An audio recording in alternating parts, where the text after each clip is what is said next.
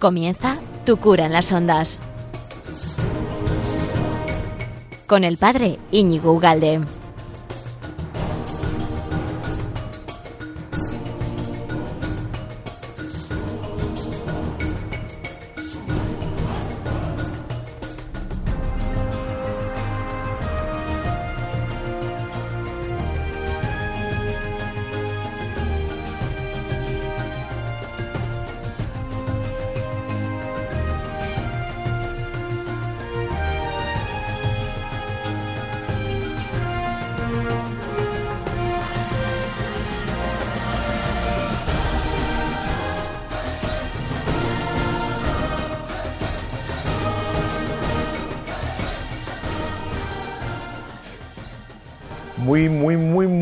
Amigo de Radio María. ¿Qué tal estás? Y estabas esperando, ¿no? A este, este día. Cada quincenalmente estamos aquí. Tu cura las ondas, eh, jueves, doce y media, una y media. Tenemos casi, casi una hora para, para estar a gusto, para aprender, para eh, escuchar vuestras sugerencias y, mil cosas distintas. Y además ya sabes que gracias a la tecnología estos famosos algoritmos que se hacen amigos nuestros se han filtrado por aquí por todos los gadgets que tenemos.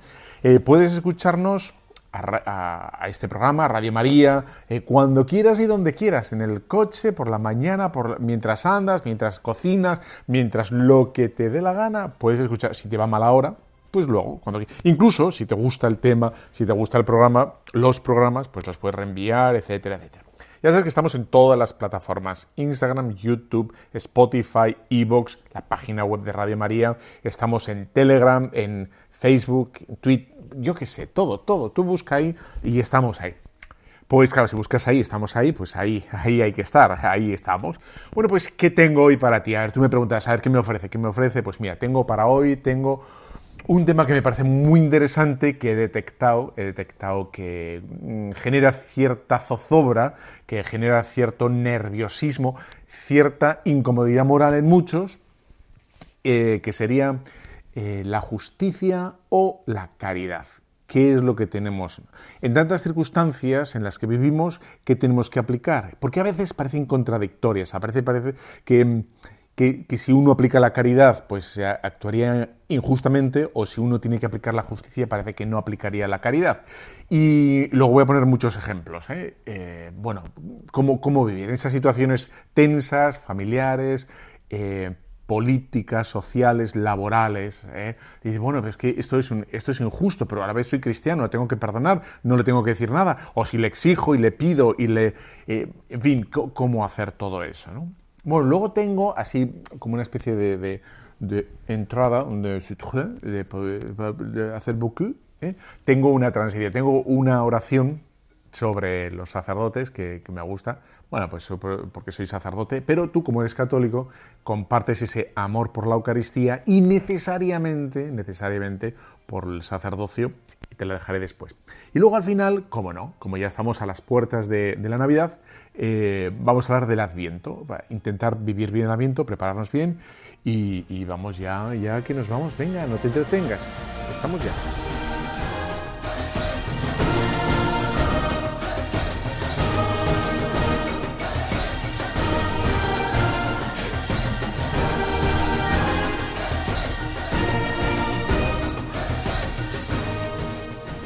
Bueno, pues estamos aquí en Radio María y me parece, mm, bueno, pues hablando con unos, hablando con otros, escuchando alguna confesión, escuchando algún desahogo y mm, alguna, digamos, algún asombro de, vosotros, aquí y allá, etcétera, etcétera, en, muchos sitios, como la gente, la gente que, se plantea, ¿no? De verdad, que quiere ser, que quiere ser, bueno, en fin, ¿no? A carta cabal, quiere ser buen cristiano, a veces estas dos, estas dos virtudes, la justicia y la caridad, parece que no casan, que no coinciden, que si uno, uno quiere ser buen cristiano, pues parece que tiene que, pasar por alto la justicia o no podría argumentar en justicia o no podría exigir la justicia, porque parece que la caridad, la caridad eh, imperaría y le exigiría eh, bueno, pues el caso omiso o hacer la vista gorda o pasar por alto ciertas circunstancias, ¿no? y, a todas luces serían esas, esas circunstancias serían injustas. ¿no? Entonces tengo aquí un montón de, ejemplos que, bueno, espero que, te interesen o que te, te, ayuden ¿no? para iluminar un montón, un montón de circunstancias distintas, ¿no? pero la idea es recoger esta idea, ¿no? La idea es recoger esta idea, efectivamente, recogerla. Que sería em, a un hijo, ¿no? A un hijo, por ejemplo, hasta dónde se le perdona y hasta dónde se le castiga. Hasta dónde se le pone un castigo, una corrección severa, una corrección, bueno, proporcional a lo que ha hecho, ¿no? O solo hay que realmente ponerle una corrección o un, un escarmiento, o no sé, ¿no? Una, aleccionarle de alguna manera solo cuando ya, en fin, ¿no? La, no cabe una gota más en el vaso, ¿no? Eh, ¿Cómo habría que hacer? ¿Habría que perdonar siempre o, bueno, en el trabajo? Típica jefe abusivo o a lo mejor, ¿no? Eh, si tú eres el jefe, pues tienes un trabajador todo lo contrario, muy abusivo porque siempre está pidiendo eh, excepciones en el trabajo, en el horario o etcétera. Bueno, yo quiero ser buen jefe, quiero ser un jefe cristiano, o quiero ser un buen trabajador, ¿qué hago con este jefe? Bueno, todo, todo depende, ¿no? Bueno, ¿cómo hacer? Hay que perdonar siempre al jefe, hay que perdonar siempre al trabajador, hay que mm, hay que olvidarse ¿no? en los negocios de que uno es cristiano y por lo tanto tiene que ir a de tiene que ir a saco aquí al negocio, o en fin, ¿no? Los políticos. Eso sería un, otro, otro capítulo aparte que a la gente le pone muy nervioso. ¿no? Yo quiero ser buen cristiano, pero escucho a este político que no dice más que sin sorgadas, o a lo mejor no dice sin sorgadas, sino que dice absolutas barbaridades, porque ya estamos rodeados de, casi casi de bárbaros, ¿no? de, bueno, de, contra la vida, contra la familia, contra los jóvenes, contra la educación, la libertad de educación sexual o lo que fuera, ¿no? Y, digo, claro, eh, esto, es, esto es una barbaridad, ¿no? Esto es lo que ha dicho, lo que ha afirmado es una salvajada. Pero por otro lado uno dice, bueno, pues soy cristiano, yo, en fin, tengo que perdonarle, no puedo... Pero, pero es que es objetivamente una salvajada lo que ha dicho. ¿Yo cómo, cómo me manejo aquí, no?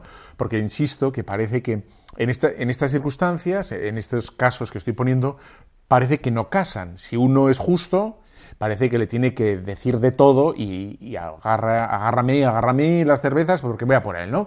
O uno dice, no, no, vamos a perdonar, vamos a disculpar, no, no ha dicho nada, hay que quererle y, todo lo que diga pues da igual y dices, bueno, ¿cómo hacer, no?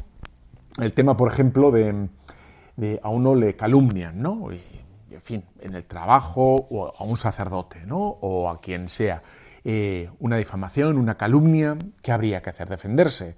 No, pero por caridad habría que perdonar y no defenderse.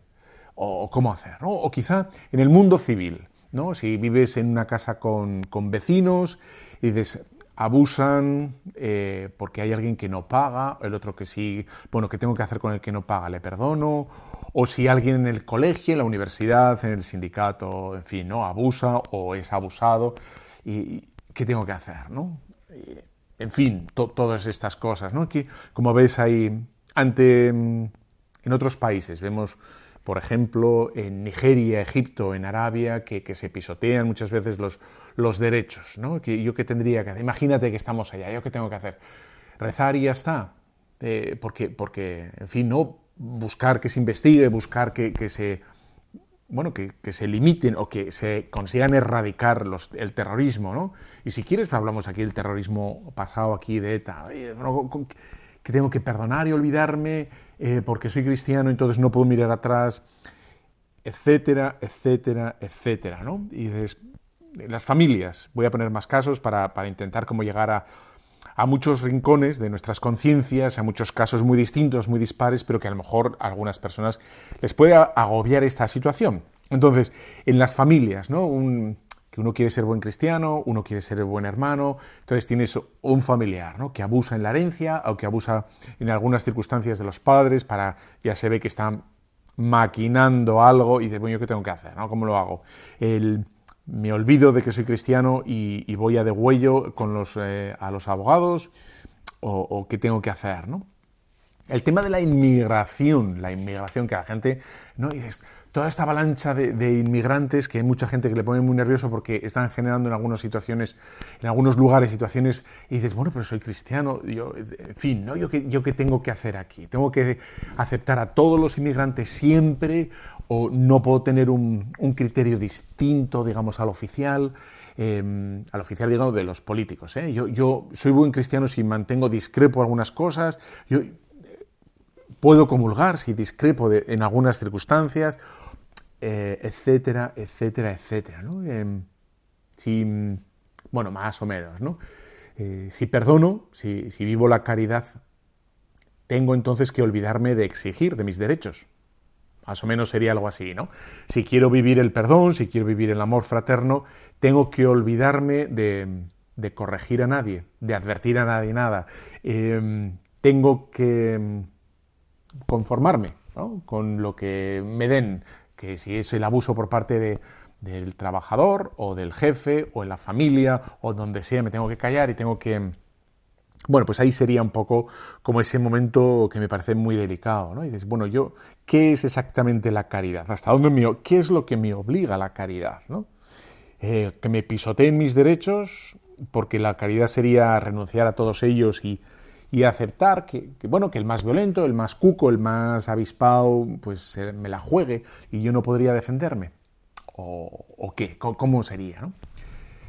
Cuando estaba preparando el tema, porque me parece, me parece muy interesante, porque veo que hay mucha gente que lo pasa mal, em, me acordaba de, de la película La Misión, que te voy a poner la pieza. Te voy a poner la pieza porque es maravillosa, ¿no? Y, y me acordaba exactamente de cómo un poco la disputa que hay entre, entre los dos protagonistas es Jeremy Irons y Robert De Niro. Entonces Robert De Niro hace del sacerdote eh, revolucionario, ¿no? que más o menos, aunque no existía la teología de la liberación, pero es el que, el que ante las injusticias con los nativos se quiere levantar ¿no? y, digamos, reivindicar por la violencia los derechos de, de los nativos. ¿no? Y luego está de forma, digamos, eh, diametralmente opuesta eh, la postura contraria, que sería solo la oración. ¿no? no, aquí lo único que podemos hacer es rezar, hacer una, bueno, una adoración, una serie de, plegarias para efectivamente que el Señor actúe por sí solo de alguna manera, etc. ¿no? Serían como las dos posturas antagónicas que no se tocan, que serían una o la otra. ¿no? O te levantas en armas o te levantas con violencia contra, o sería, digamos, cruzarte los brazos eh, y rezar, y no habría, no habría absolutamente ninguna, ninguna otra solución. ¿no? Puede ser, puede ser que estés pensando en, aquel, en ese pasaje ¿no? del Señor, cuando dice, bueno, si alguien te abofetea la, la mejilla, dice, el Señor le dice, preséntale la otra. Y parece entonces que el renunciar a cualquier tipo de derecho eh, o, de defensa propia, pues parece que no sería lo propio de, para, un, para un cristiano. Dicho toda esta introducción, que llevamos a unos minutillos, eh, te voy a poner la música de la misión, que es una delicia, y entramos despacito al tema porque hay que entenderlo bien y luego hay un punto de libertad personal pero, pero vamos a exponer bien para que la gente pueda elegir, digamos, con paz, con, la paz moral y con tranquilidad de conciencia, sabiendo que, hay opciones, hay opciones, hay, hay posibilidad de acertar de muchas maneras. Vamos allá, la misión, precioso.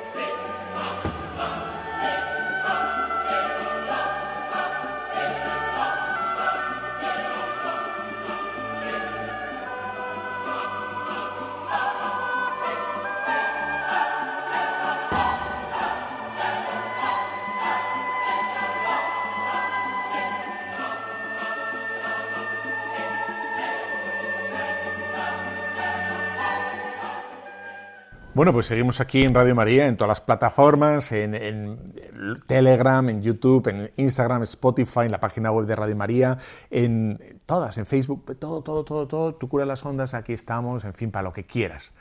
Bueno, pues hemos hecho un pequeño elenco desde el principio ¿no? de esta primera parte, que eh, es el, listado en el que quería como llegar a muchos en muchas circunstancias o, muchos modos distintos en los que podemos encontrarnos en una aparente paradoja eh, de elegir entre la justicia y la caridad.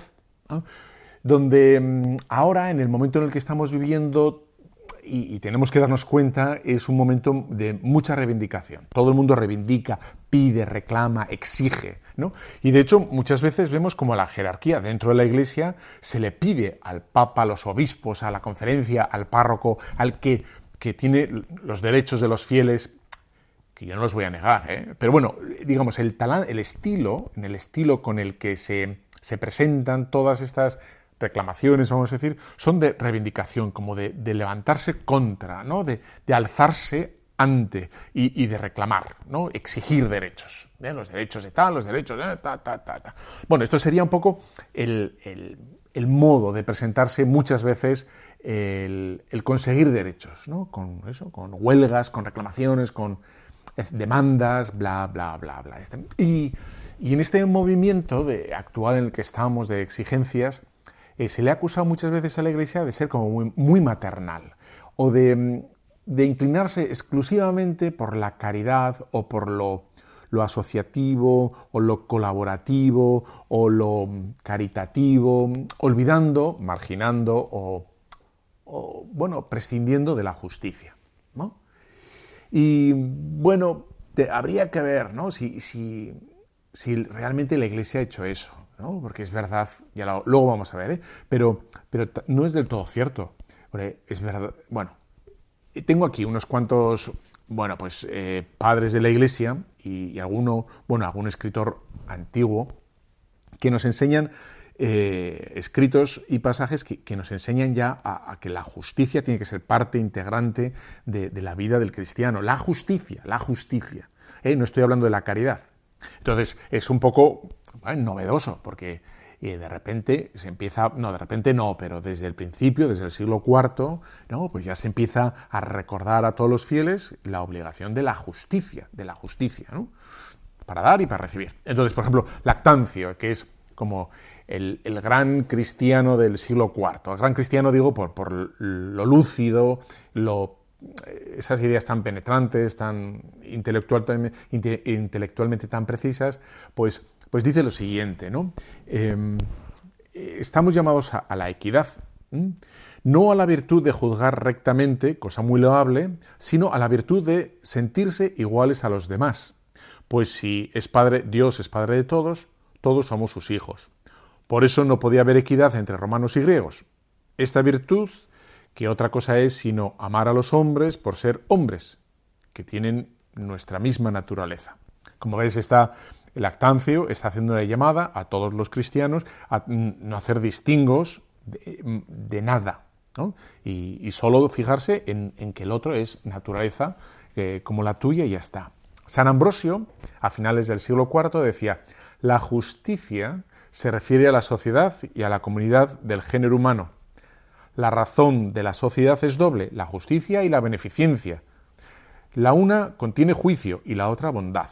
Es decir, ya ves que San Ambrosio se refiere a la justicia, que es parte integrante de la sociedad, ¿no? y dice, una, es enjuiciar y la otra, ¿no? lo que es la beneficencia, es la bondad.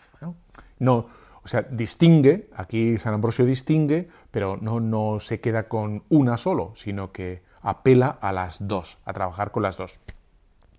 San Basilio, en, el siglo IV, como ves, todo muy, muy al comienzo, ¿no? y hablan ya de la justicia. El hombre es un ser social y civil. Ahora bien, en la vida social y en la mutua convivencia es necesaria cierta comunicación de bienes. Está, hablando de que es necesario que compartamos los bienes por el mero hecho de convivir, por el de, convivir. No, hace referencia a la caridad, sino a la justicia.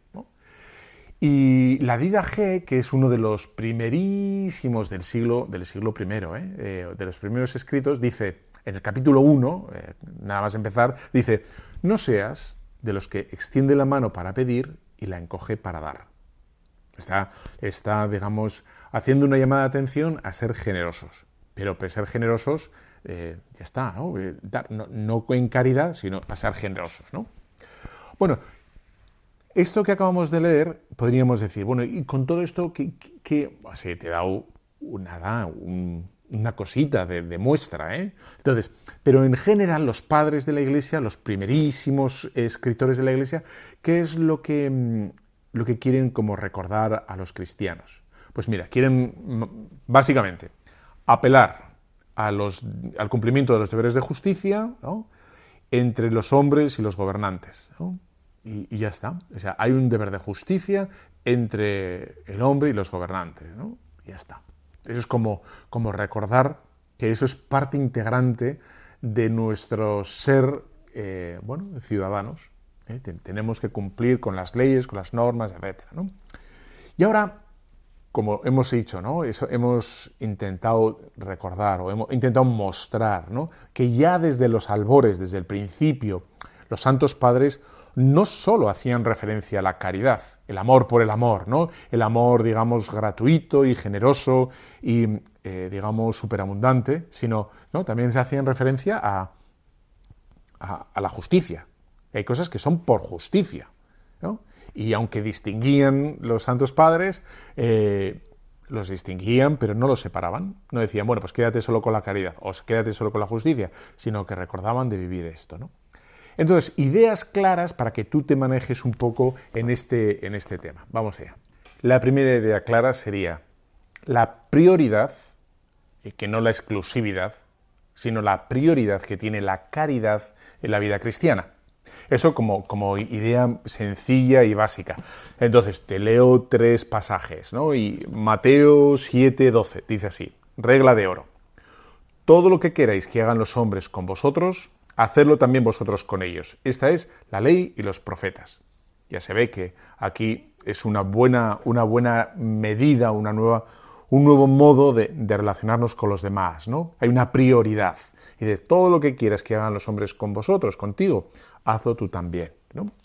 Tengo otro pasaje que es Lucas 6:27, dice, Pero a vosotros que me escucháis, os digo, amad a vuestros enemigos, haced el bien a los que os odian, Bendecid a los que os maldicen y rogad por los que os calumnian.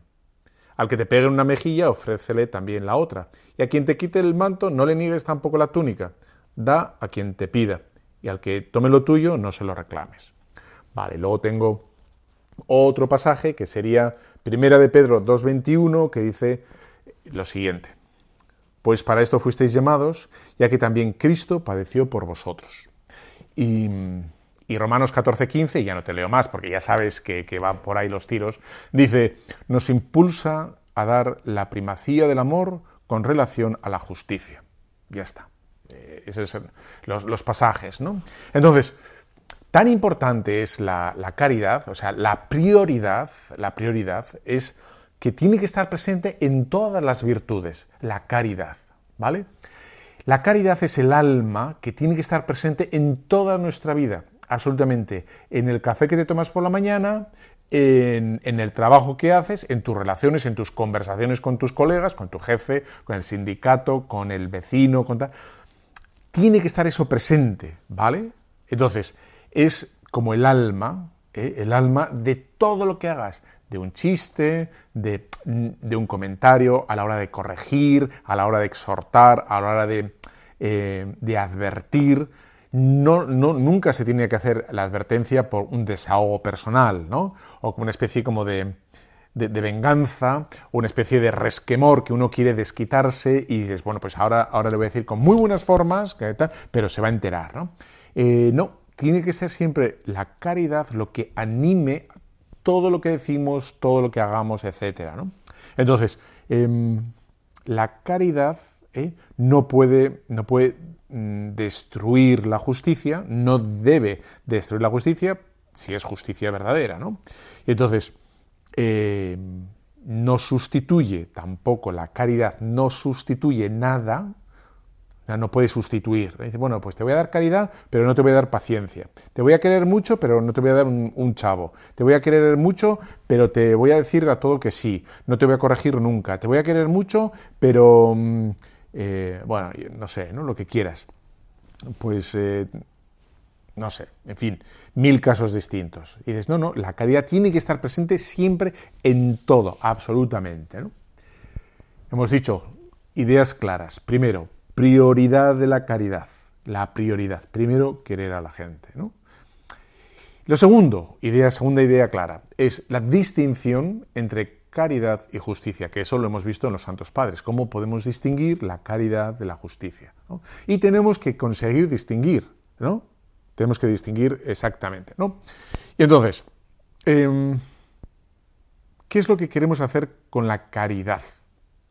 con la caridad, que distinguimos.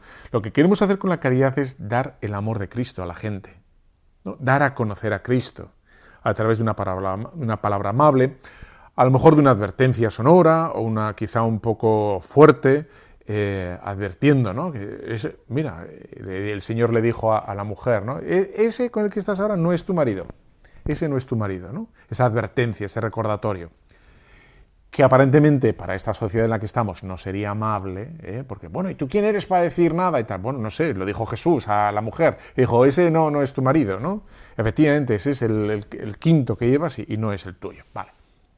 Bueno, pues con la caridad queremos dar el amor de Cristo y en justicia, ¿qué queremos hacer con, la justicia? En la justicia queremos dar al otro lo que es suyo. Entonces, esta es un poco la distinción. ¿Qué hacemos con la justicia? Dar al otro lo que es suyo. Por lo tanto, si es suyo, yo sé lo que es mío. Y en justicia lo puedo proteger. Y lo debo proteger.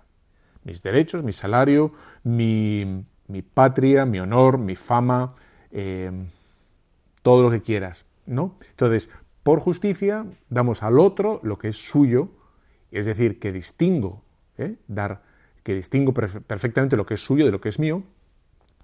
Y por lo tanto, cuando doy al otro lo suyo, no estoy haciendo caridad, estoy haciendo justicia. ¿Por qué? Porque es suyo. Porque si le toca el 30% de la herencia, o si le toca trabajar hasta las seis y media, o porque le toca eh, bajar la basura el mes de febrero, o le toca eh, lo que quieras, ¿no? los fines de semana pares, eh, estar con el niño y no los impares, eh, es de justicia. Es de dar al otro lo suyo.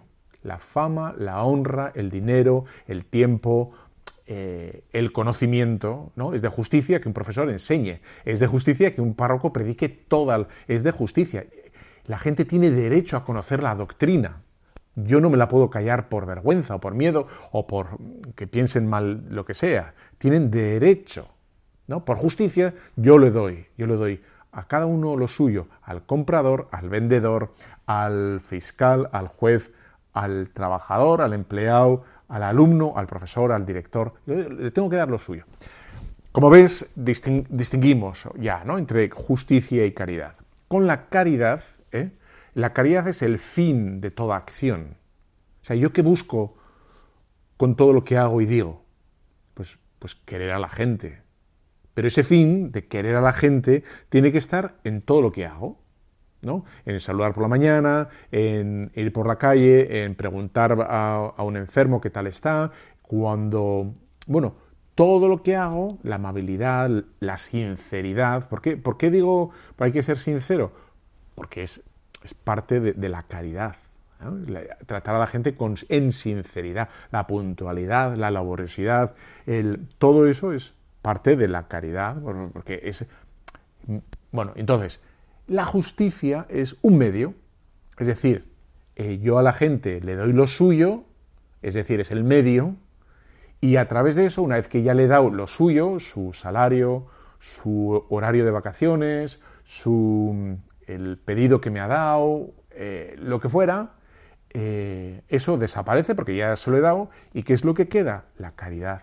Porque yo lo que quería, eh, lo que quería es el bien de esa persona. No le quería engañar, no le quería estafar, no le quería mentir o, o ya está, ¿no? Por lo tanto, fíjate que la caridad, la caridad se queda en ti o en mí, ¿no? Es decir, me hago más bueno.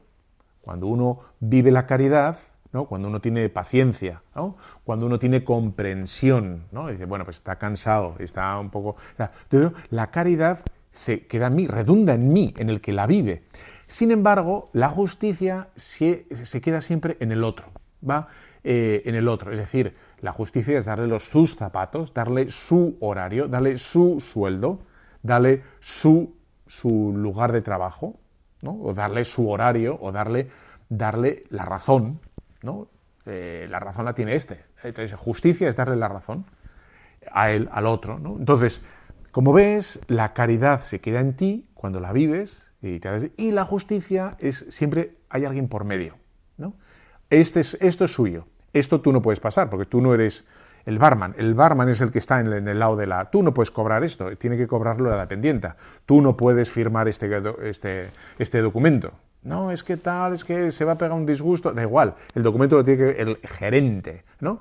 Y ya está. Entonces, justicia, siempre aparece alguien por medio, y la caridad principalmente eh, bueno, la justicia es transitoria, desaparece, una vez que lo haces desaparece y ya el zapato se lo ha quedado él, el contrato está archivado y el horario está en no sé dónde, eh, todo eso desaparece, pero la caridad permanece en ti. Es, decir, que, te lo has lucrado, lo has ganado, lo has... en fin, ¿no? Por lo tanto, ves que se distingue, se puede distinguir, ¿no? La caridad de la justicia. Eh, entonces, como se pueden distinguir, como se pueden distinguir porque son distintas, es verdad que se puede dar una justicia sin caridad, ¿no? Sin caridad. Y a veces se puede hacer, se puede herir con la justicia, ¿no? Eh, cuando no hay caridad, ¿no? Entonces, eh, se puede, un médico puede tratar en justicia, muy bien, en justicia, a un paciente. Porque a ese paciente le tocan dos minutos y medio de consulta y, ya está. Entonces, en, estricta justicia son dos minutos y medio. Le da la pastilla y se va. Y pero en caridad necesita cinco minutos más porque no es dar una pastilla, es prestarle atención. Entonces, a veces se distingue la justicia. Yo ya le atendí lo que tenía que darle. Y dices, no, pero, pero si tú quieres ser buen cristiano, tienes que darle la atención o, o lo que fuera, ¿no? Y dices, bueno, en fin.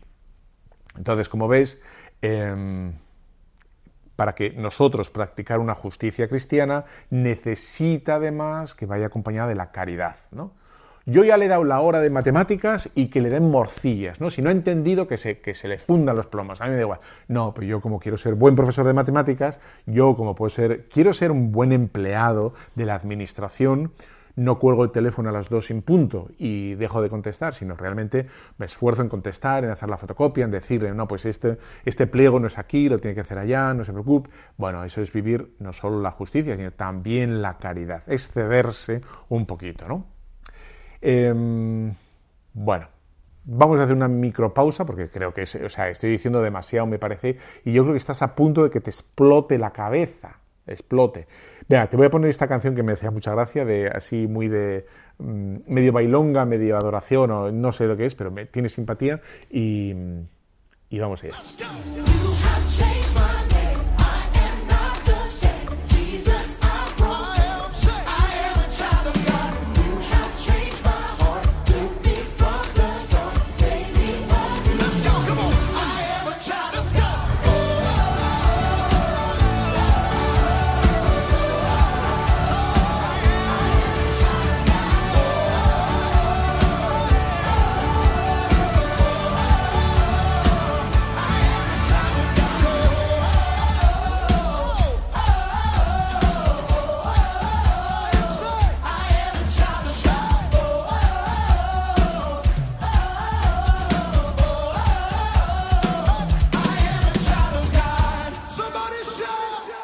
Pues nada, amigo de Radio María, seguimos aquí, tu cuero las ondas, estamos hablando de este tema apasionante que es saber si hay algún tipo de, compromiso entre la justicia y la caridad. ¿eh? Y si te gusta este tema, ya sabes que lo puedes reenviar a todo el mundo por el WhatsApp, por el, el Telegram, por el retuitear, reenviar y re, re, re, re. Y, veníamos hablando de así, ¿no? Como ideas claras que hay que tener sobre estos dos conceptos, estas dos virtudes, son virtudes, ¿no? Es primero la prioridad que tiene la caridad, la prioridad que tiene. Inmediatamente después tenemos que afirmar que hay una distinción, ¿no? Es decir, la caridad no sería el, negarse a uno mismo y decir a todo que sí y, yo no tengo ningún tipo de derecho y no podría exigir nada o reclamar o defender nada, sino que hay una distinción entre la caridad y la justicia. Hemos dicho que la caridad eh, es lo que tiene que estar presente absolutamente en todo lo que hacemos, ¿eh? en nuestras palabras, en nuestros silencios, en nuestro, eh, absolutamente en todo cuando somos pacientes, cuando somos puntuales, cuando somos laboriosos, cuando intentamos ser piadosos, es la caridad, el amor, nos mueve el amor de Dios. Y la justicia, sin embargo, es siempre referido a otro.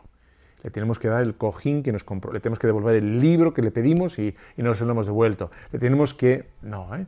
Eh, tenemos que reclamar justicia a este que ha robado y tiene que, tiene este, tú has robado, pues tienes que devolver.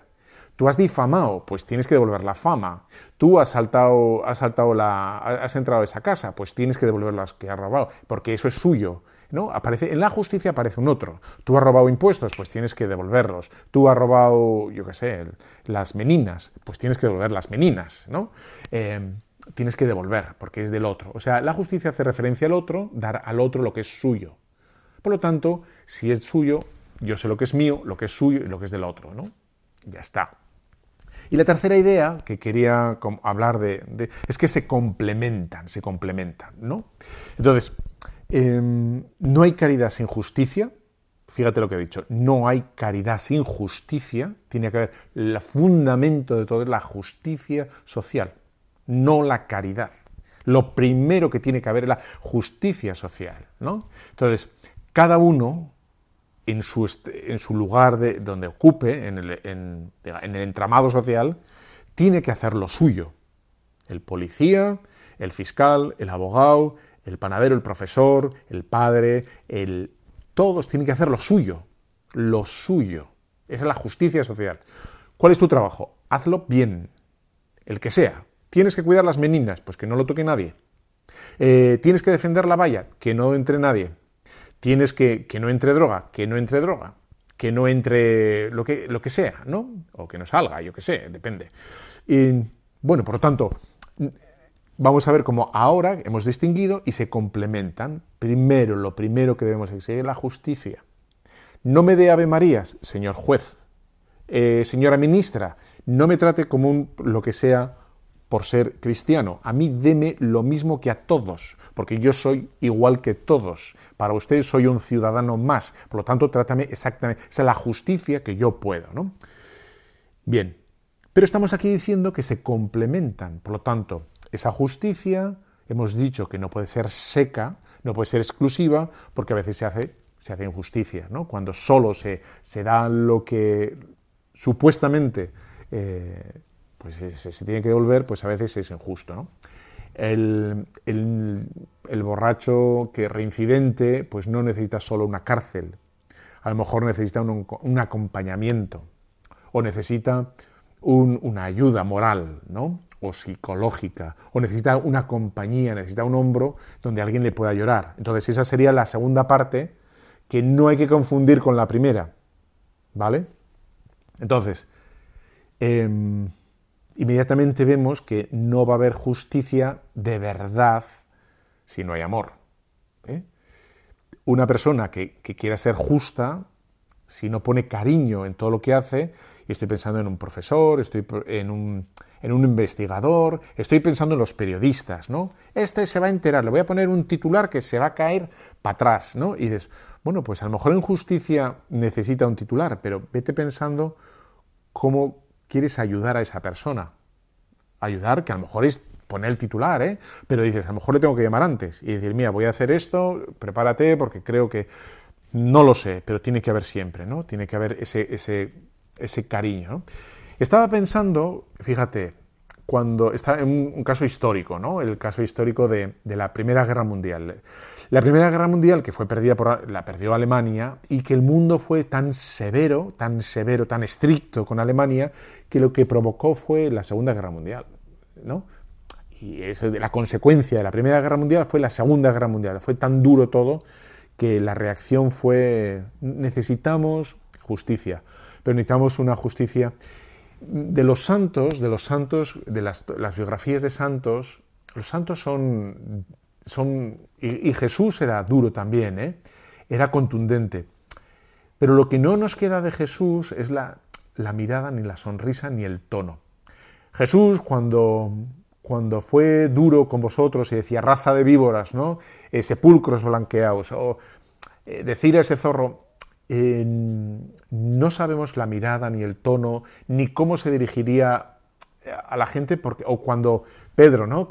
a, Judas, ¿eh? con, un, beso entregas al Hijo del Hombre. Pues, ¿Cómo se lo diría para que, siendo verdad, haciendo, intentando despertar la conciencia de Judas, cómo se lo diría para, para ver, como llenarlo de cariño, ¿no? Para que no sea un desaire agriado y, duro, ¿no?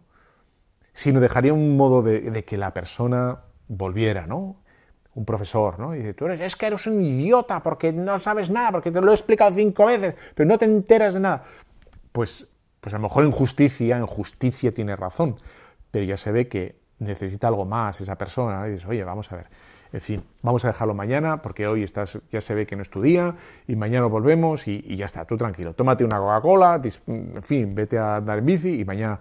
Eh, y le has dicho casi casi lo mismo, ¿no? Yo qué sé, no lo sé, pero bueno, no puede ser la justicia sola y seca. No puede ser, ¿no? Tiene que ir, ¿no? Tiene que ir con, la caridad. Eh, tiene que ir acompañada de una solución, ¿no?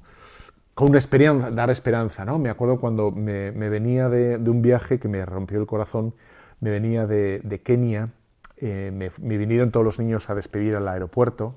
Entonces era una furgoneta, tú imagínate Kenia, una furgoneta enorme, Claro, aquí por ley van nueve niños en una furgoneta. En Kenia, en una furgoneta van 35 niños apretados. O sea, hay un niño que le está metiendo el codo en la oreja al otro, el pie se le está comiendo el de abajo, van todos cantando, aquello es una juerga. Entonces llegaron al aeropuerto, me venían a despedir entonces, pues, sí, claro, en fin, si te rompe el corazoncito y tal, y dices, va, esto, esto, esto es muy duro.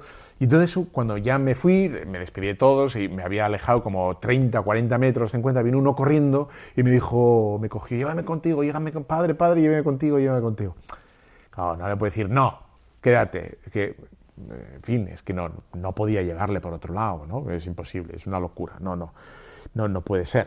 y le decía, mira, tú lo que tienes que hacer aquí es bueno, se me ocurrió en ese momento. Tú lo que tienes que hacer aquí es estudiar mucho, trabajar todo lo, o sea, llevaba dinero para los estudios, llevaba ayudas, ¿no? Tienes que estudiar mucho porque tú tienes que sacar tu país y, tus amigos adelante con trabajo, con inteligencia, con tesón, darles algo, ¿no?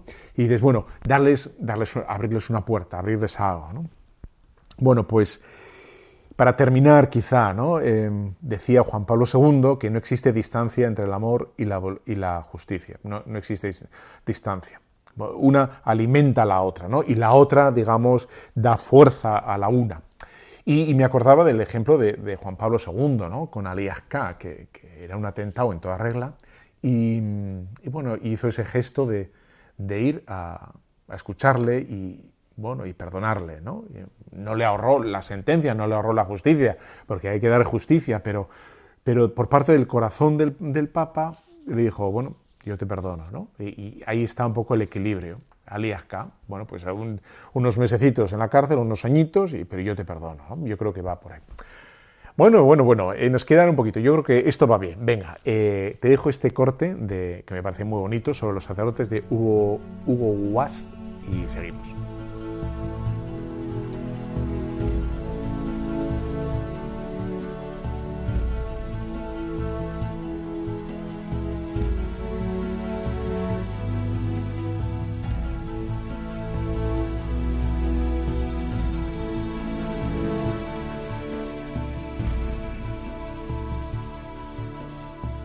Cuando se piensa que ni la Santísima Virgen María puede hacer lo que un sacerdote, cuando se piensa que ni los ángeles, ni los arcángeles, ni Miguel, ni Gabriel, ni Rafael, ni príncipe alguno de aquellos que vencieron a Lucifer pueden hacer lo que un sacerdote. Cuando se piensa que nuestro Señor Jesucristo en la última cena realizó un milagro más grande que la creación del universo con todos sus esplendores, y fue el convertir el pan y el vino en su cuerpo y su sangre para alimentar al mundo, y que este portento ante el cual se ardían los ángeles y los hombres ¿Puede repetirlo cada día un sacerdote? Cuando se piensa en el otro milagro que solamente un sacerdote puede realizar, perdonar los pecados y que lo que ata en el fondo de su humilde confesionario, Dios, obligado por su propia palabra, lo ata en el cielo, y lo que Él desata en el mismo instante, lo desata Dios. Cuando se piensa que la humanidad se ha redimido y que el mundo subsiste porque hay hombres y mujeres que se alimentan cada día de ese cuerpo, de esa sangre, que solo un sacerdote puede realizar. Cuando se piensa que el mundo moriría de la peor hambre si llegara a faltarle ese poquito de pan, ese poquito de vino. Cuando se piensa que un sacerdote hace más falta que un rey, más que un militar, más que un banquero, más que un médico, más que un maestro, porque él puede reemplazar a todos y ninguno puede reemplazarlo a él. Cuando se piensa que un sacerdote cuando celebra en el altar, tiene una dignidad infinitamente mayor que un rey, y que no es ni un símbolo, ni siquiera un embajador de Cristo, sino que es Cristo mismo, que está allí repitiendo el mayor milagro de Dios. Cuando se piensa todo esto, uno comprende la inmensa necesidad de formar vocaciones sacerdotales. Uno comprende el afán con que en tiempos antiguos cada familia ansiaba que de su seno brotara como una vara de nardo una vocación sacerdotal. Uno comprende el inmenso respeto que los pueblos tenían por los sacerdotes, lo que se refleja en las leyes. Uno comprende que el peor crimen que puede cometer alguien es impedir o desalentar a una vocación.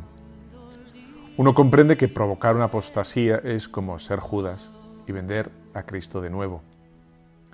Uno comprende que si un padre o una madre obstruyeran la vocación sacerdotal de un hijo, es como si renunciaran a un título de nobleza incomparable. Uno comprende que más que una iglesia, más que una escuela, más que un hospital, es un seminario o un noviciado. Uno comprende que dar para construir o mantener un seminario, un noviciado, es multiplicar los nacimientos del Redentor. Uno comprende que dar para costear los estudios de un joven seminarista, de un novicio, es allanar el camino por donde ha de llegar al altar un hombre que durante media hora cada día será mucho más que todas las dignidades de la tierra y que todos los santos del cielo, pues será Cristo mismo sacrificando su cuerpo y su sangre para alimentar el mundo.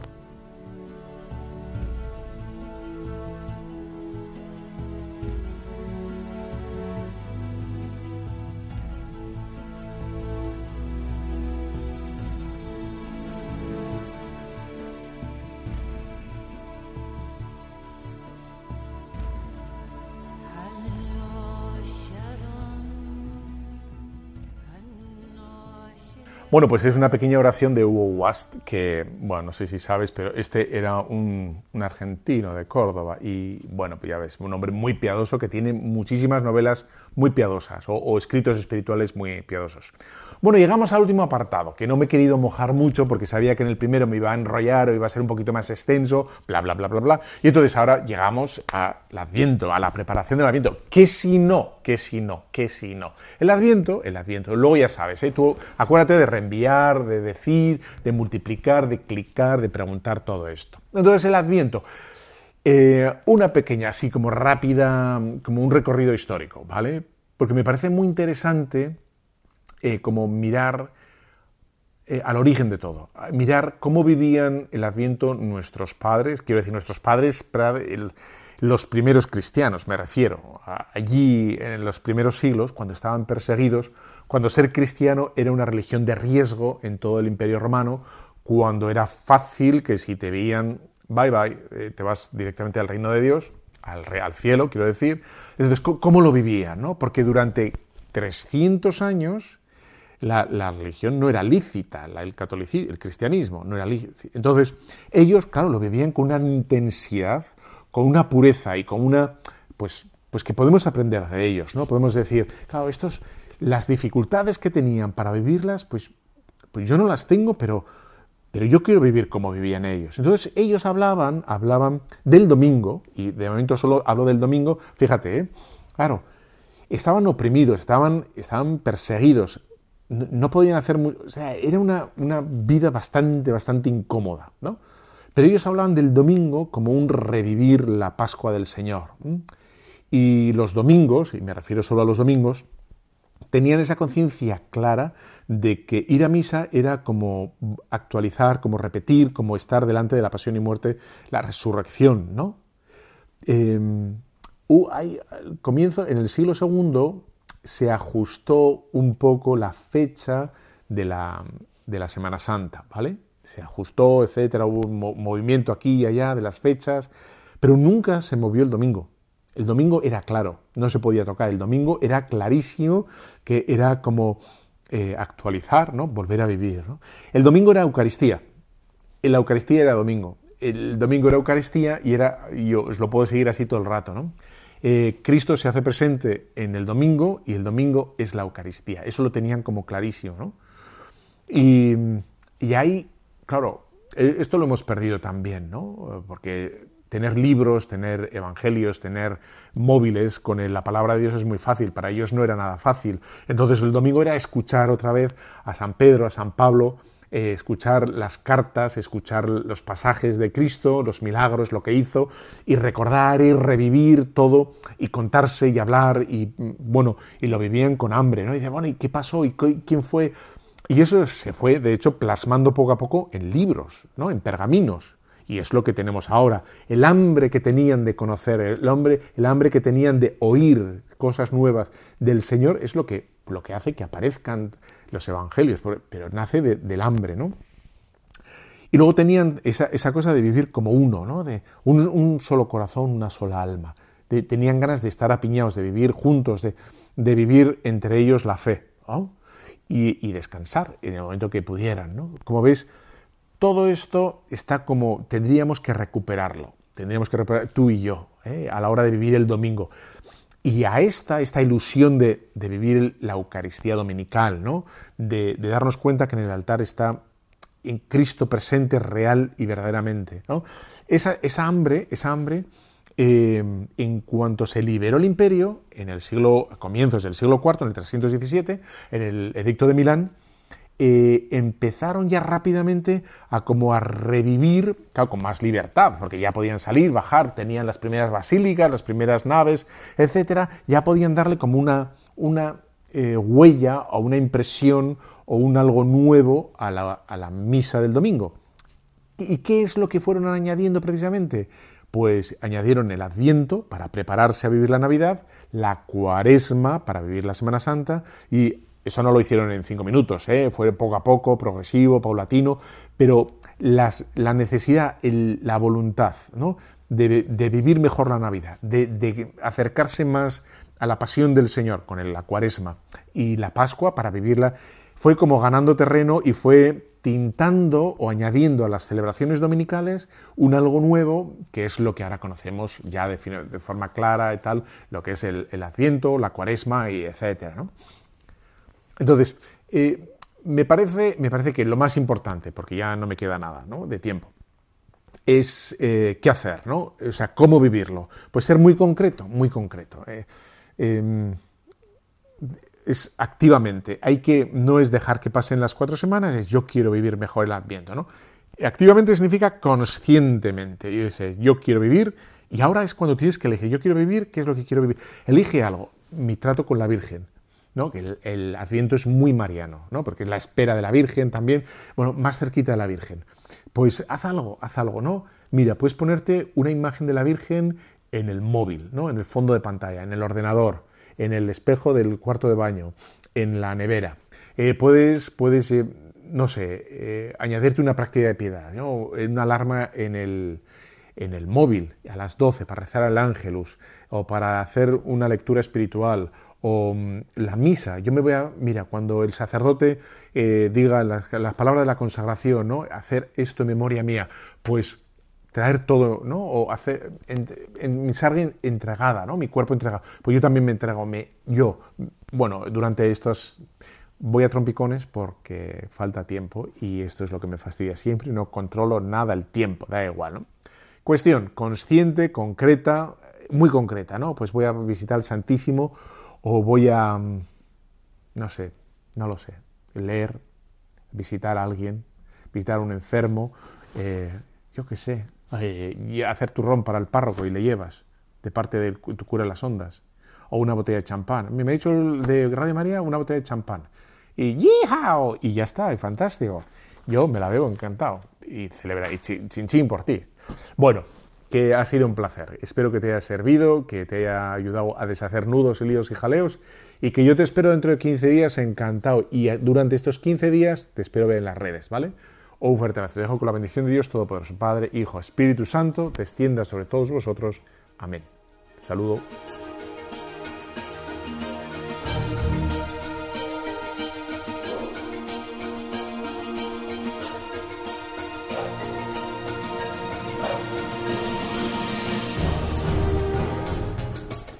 Han escuchado Tu cura en las ondas con el padre Íñigo Ugalde.